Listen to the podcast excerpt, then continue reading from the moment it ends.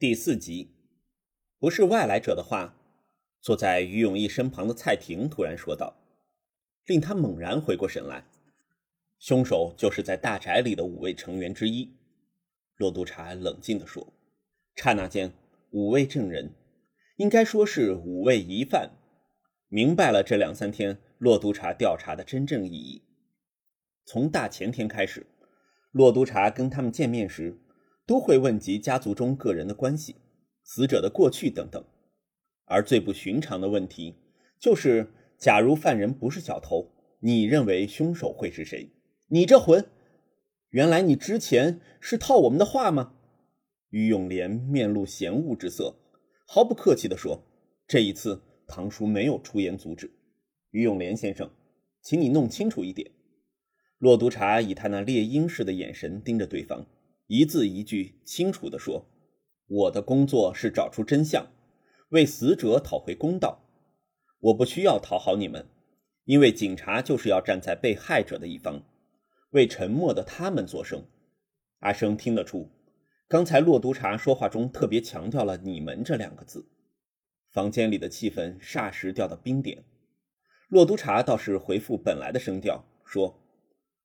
我现在会复述这个星期收到的关于个人的资料。如果各位有任何意见，可以直接提出。第一，众人没有回答，电脑喇叭反而响了一声，就像老侦探向徒弟示意，没问题。首先是死者，骆督察打开记事本的某页说：“阮文斌，六十七岁，男性，职业为丰海集团行政总裁。根据证人供述。”死者在商界一向是个狠角色，收购小公司、打击对手的方法可谓是无所不用其极，被人称为“风海鲨鱼”，跟集团创办人于峰的经营方针大相径庭。不过，面对九七年亚洲金融风暴、零八年全球金融海啸，风海的盈利不跌反升。从结果而论，阮文斌的手法或许是正确的。撇开他在商业上的手段。公司的管理人员大都认为他是个友善的上司，即使要求比一般老板严格，阿生总觉得这是下属的阿谀之词。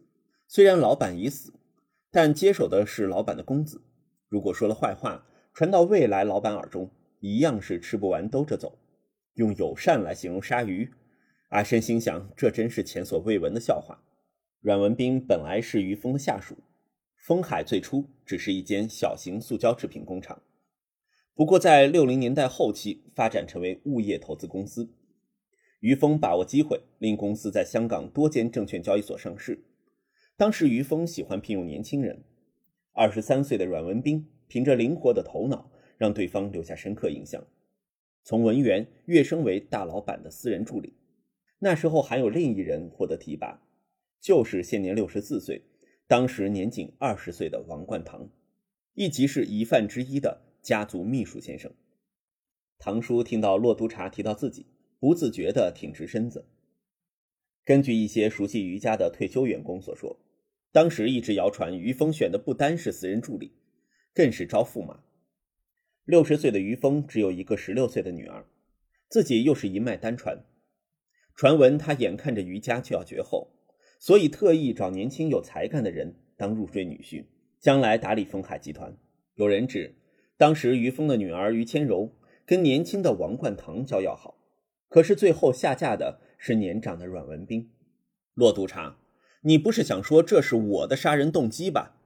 唐叔插嘴说：“当年选丈夫的并不是大老板，而是夫人自己。而且我虽然跟夫人要好，我们从没有谈恋爱。更何况事隔四十年，谁会为了这种陈年旧事杀害情敌？”我要动手的话，要等到今天吗？我还一直在他手下工作啊。我只是陈述事实，并没有要暗示什么。师傅自会分析。骆督察回答道：“对呢。”一直没有做声的胡妈说：“阿唐才不会是凶手，他跟老板和小姐一直很要好啊。老板跟小姐在一九七一年四月结婚，当时香港经营证券交易所刚开业，公司在这间交易所上市。”阿唐为了让老板和小姐蜜月旅行，二话不说接过了老板的所有工作，还向大老爷说是老板新婚百忙之中抽空完成的。他们两个就像亲兄弟，阿唐才不会做出这样残忍的事情呢。胡妈口中的老板自然是阮文斌，而小姐就是指于谦柔。尽管于谦柔是老板夫人，胡妈就是习惯称她做小姐。骆督察瞧了胡妈一眼，翻过记事本数页，说：“没错，刚才胡金妹女士所说的是事实。那我接下来说一下胡女士的资料。”胡妈没想到矛头突然转向自己，不禁慌张起来。胡金妹女士，六十五岁，一九六五年从大陆偷渡来港，遇上于峰夫妇，成为了家佣。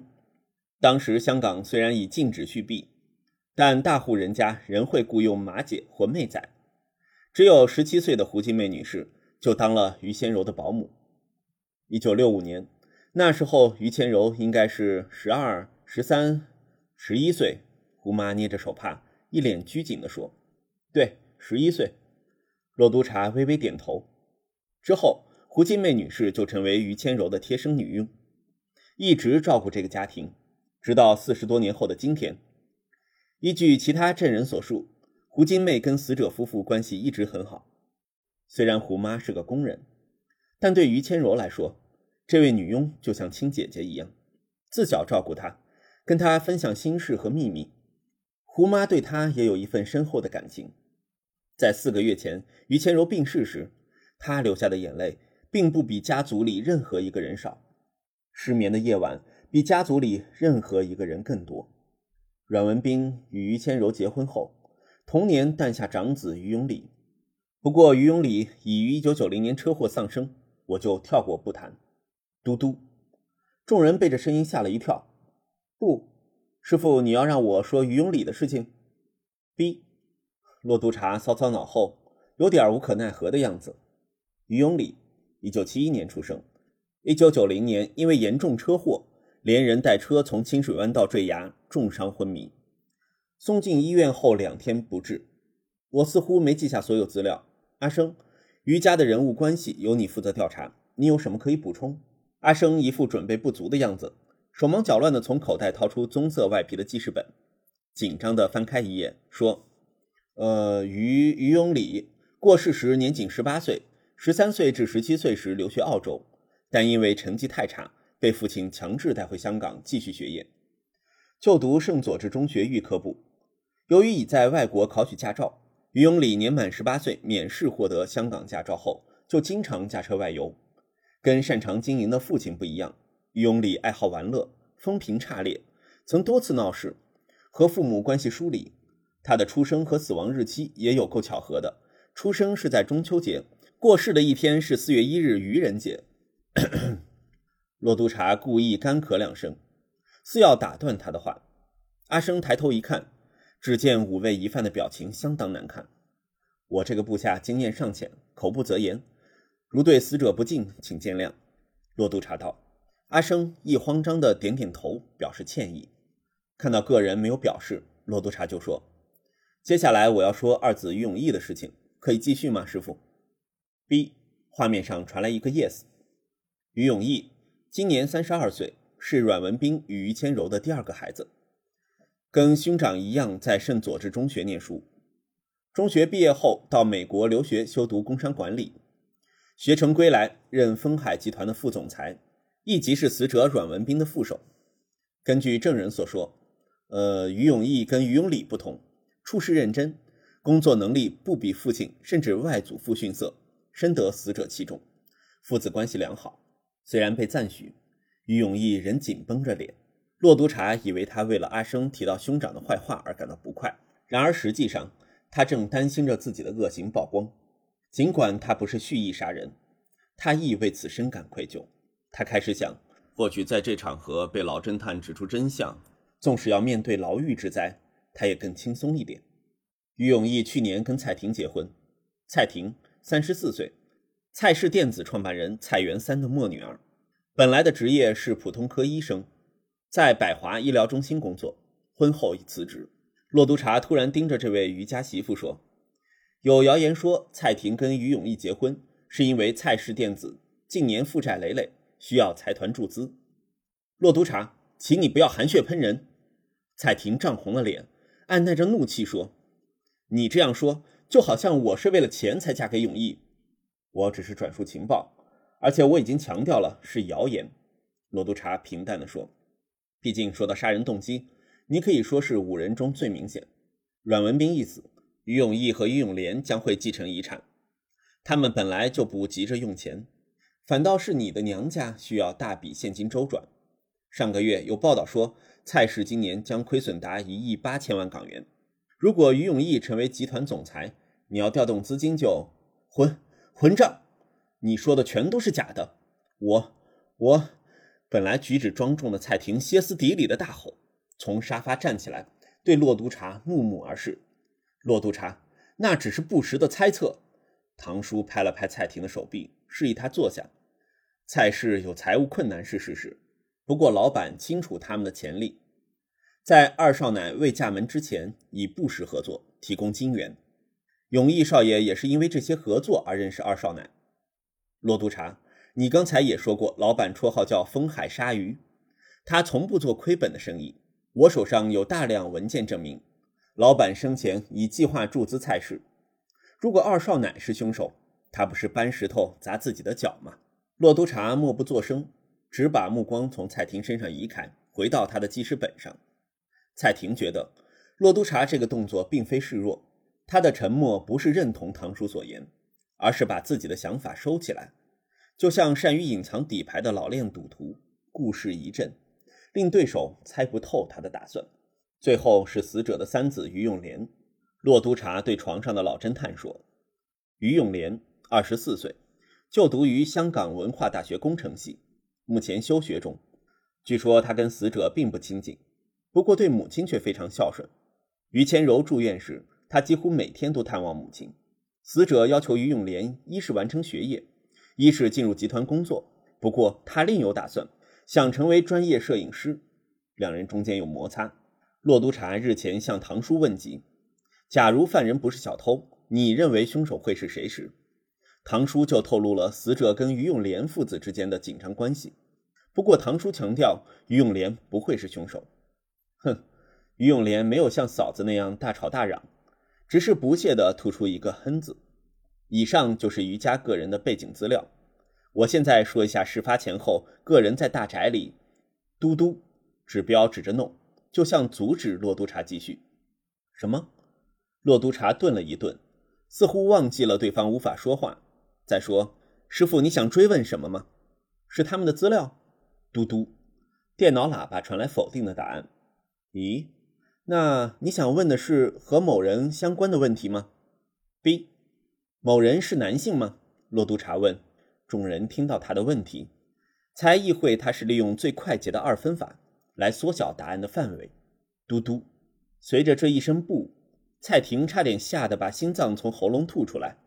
是蔡婷吗？嘟嘟，胡妈愣住，是胡金妹。嘟嘟，在场的两个女人因为这连续两个 no 而感到不解。蔡婷正要发作，却听到骆督察问：“那你想问关于于千柔的事情？”B，这个答案让五位疑犯松一口气，不过心里都冒起疑惑：这老侦探怎么会对死去的人特别感兴趣？先问到于永礼，现在又追问于千柔的事。师傅，于千柔的背景资料很简单，没有什么特别可以说的。虽然骆督察嘴上说没有什么特别，手却翻动着记事本，直到找到某一页才停下。于千柔，风海创办人于峰的独生女，死者阮文斌的妻子，育有三名孩子。这些之前也提到过吧？嗯，他今年五月因为胰脏癌病逝，终年五十九岁。勉强要说。他婚后一年似乎患上产后抑郁症，除此之外没有什么特别。师傅，你认为他跟案情有关吗？十字没有跳到 yes 或 no 上，反而在画面中间有节奏的上下徘徊。你想说或者 B？这样子啊？你们有没有什么可以补充？骆督察向五人问道。个人相互对视，却没有人首先开口。没有吗？骆督察再次问道。那个胡妈战战兢兢地说：“或者没有什么特别，但老板遇害当晚，是小姐过世后的百日祭。我准备了一些纸钱明烛，烧给小姐。啊，对，这个我听王先生提过。罗督察说，他还说你定制了跟风铃小筑一样的纸扎大屋。